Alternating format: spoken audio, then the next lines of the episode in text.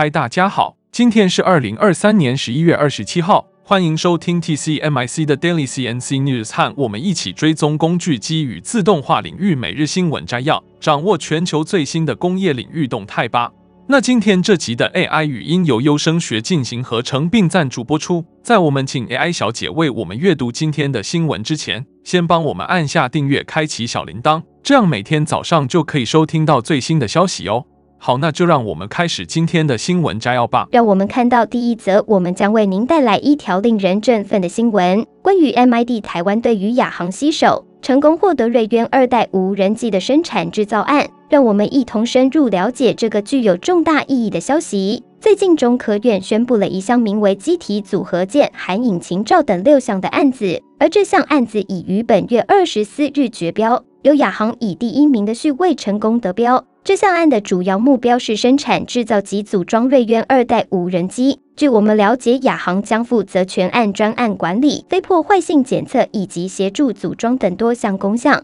而碳基科技则负责碳纤复材机体的生产制造以及全机的组装。这两家公司的合作不仅响应了国防及战略产业政策，更是在军用军规无人机领域开启了合作之路，同时积极布局中大型无人机市场。争取在国际上的竞争力。亚航公司过去曾承接多次陆海空三军境内政部空中勤务总队各型飞机整机系统策略性委商，是国防卫星军工厂体系中的重要成员之一。而碳基科技自二零零七年以来，一直致力于中科院无人机系列机型的零件制造、模具设计、机体组装以及型架设计。亚航公司在进军无人机市场时，尤其专注于中大型无人机领域。董事长卢天林表示，虽然中大型无人机的难度较高，但可以在市场上取得区隔。同时，未来也不排除涉足低轨卫星领域，以为国防事业尽一份心力。而碳基科技被誉为台湾军用无人机产业的隐形冠军，并曾荣获中科院的金质奖，显示其在无人机生产制造方面的卓越实力。卢天林董事长在碳基科技新贵战略版法说会中提到，亚航公司将与碳基科技深度结盟，共同努力构建 MID 无人机产业链。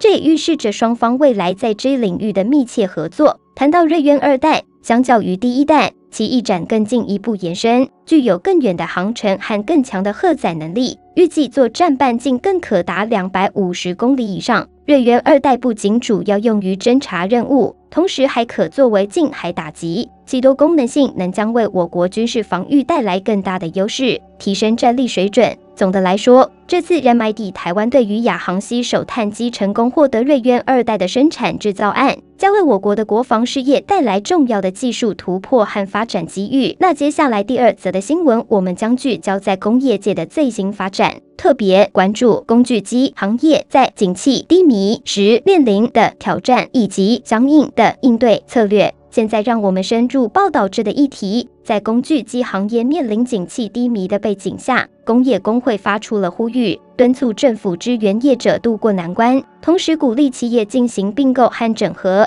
以提升企业规模，增强整体竞争力。然而，我们在观察业界时发现，目前工具机厂与协力厂之间存在一些合作上的课题，协力厂在传承方面存在问题，一代传承缺乏发展动力。导致原有的供需稳定失衡，难以持续改善产业链。我们观察到了一些工具机场面对这些现象的应对方式。首先，大型厂倾向投资设备，成立政策性部门，以取代传统的合作方式。其次，中型厂量力而为之分次投资资源，试图转向内部制造，并观察效果。最后，小型厂因无余力难以应对这一挑战。为因应这些问题，我们可以从金石组织的成功案例中获取一些建议。以下是一些可行的金石做法：首先，累积内部改善的成果和多余资源，透过购并运用传统方法经营的小公司，再由金石团队进驻协助进行改造；其次，利用改善后的现金购置小型机器，搭配改善后的空间和人力，建立内部制造体系。扩展连续流生产线，最后以内部连续流的模式带动协力厂，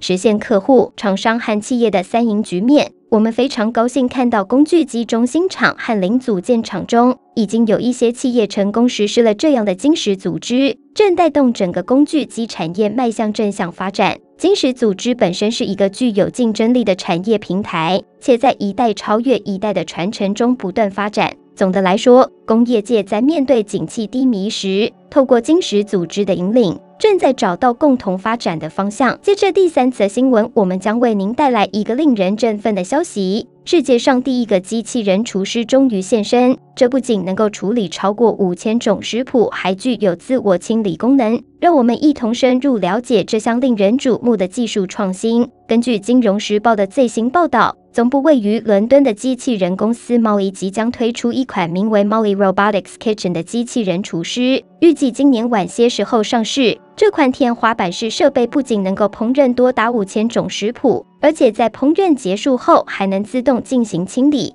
为厨房带来了全新的智能体验。这位机器人厨师经过长达六年的研发，其核心特点是两个机器人手臂，它们沿着安装在厨房天花板上的轨道滑行。这两个手臂具有可关节移动的手，能够完美地模仿专业厨师的动作。这些动作事先上传到其内部记忆中。过去，这机器人只能完成一道菜，但现在它已经事先编成了数千种食谱，只需透过触摸屏选择即可。当然，这位机器人厨师还没有完全掌握所有技能。虽然它可以敲碎鸡蛋，但还不能处理像削土豆或切丁胡萝卜这样的任务。因此，在动手之前，您仍需要进行一些食材的准备工作，比如将已经预先称重的配料摆放在柜台上或者智能冰箱中。Molly 创始人 Mark Alnett 上个月告诉《卫报》说：“您看到的是世界上第一台消费级机器人厨房，就像所有突破性技术一样，汽车、电视和电脑，它将吸引热衷者、专业人士和早期采用者。”并根据其价格定价。然而，Molly Kitchen 的价格确实不是一般消费者所能轻易接受的，定价起点高达三十三万五千美元，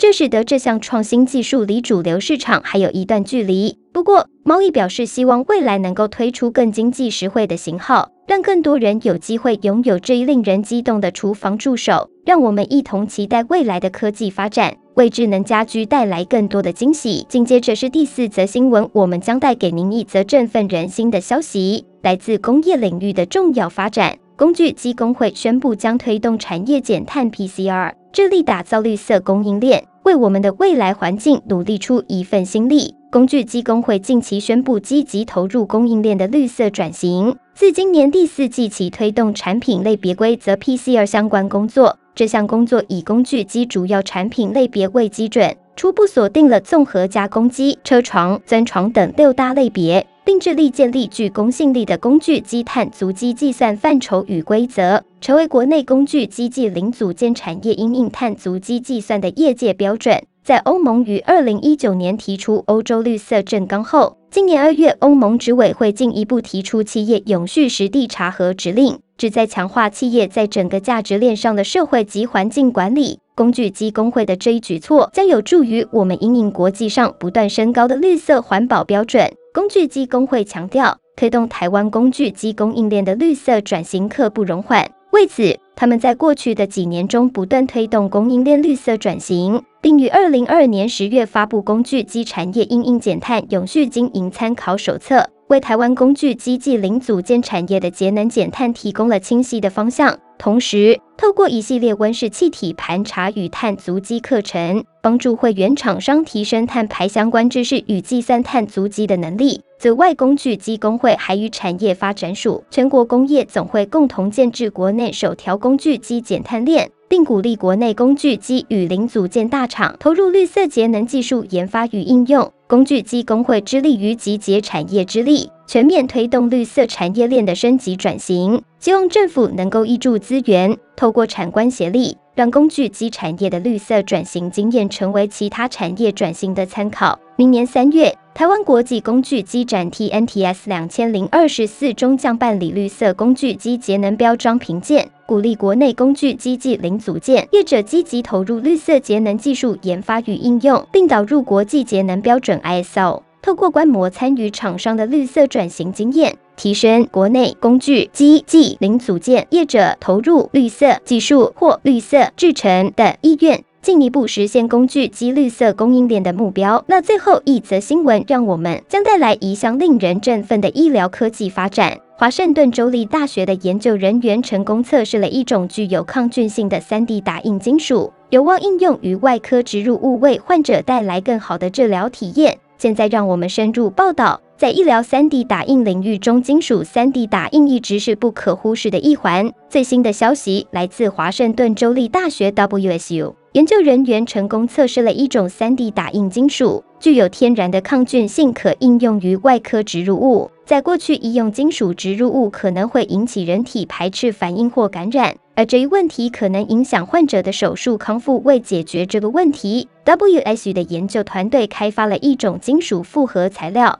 包含钛、钠和铜，能够在不损害植入医疗设备功能的情况下杀死百分之八十七的致病细菌。这项研究的目标之一是应对植入物手术期间和之后的细菌感染问题，特别是一些常见手术，如髋关节或膝关节手术。传统上常用于这些手术的标准金属钛缺乏主动的抗菌性，容易在手术后引发感染，可能导致患者再次手术。由于新型金属的天然抗菌性，WLS 研究团队期望这一技术有助于控制手术期间细菌的传播，提高患者的康复成功率。此外，这种金属的应用还能够消除患者摄取抗生素的需求。WLS 教授 Ami Bandiakwedefi 表示，他们的目标是找到一种使设备材料具有固有抗性的材料，不仅仅依赖基于药物的感染控制。这种多功能金属不仅可以用于感染控制，还能促进良好的骨组织整合。然而，研究还在进行中。团队希望将金属的抗菌性能提高到百分之九十九，同时他们将测试这种 3D 打印金属在实际应用中的耐用性和可行性。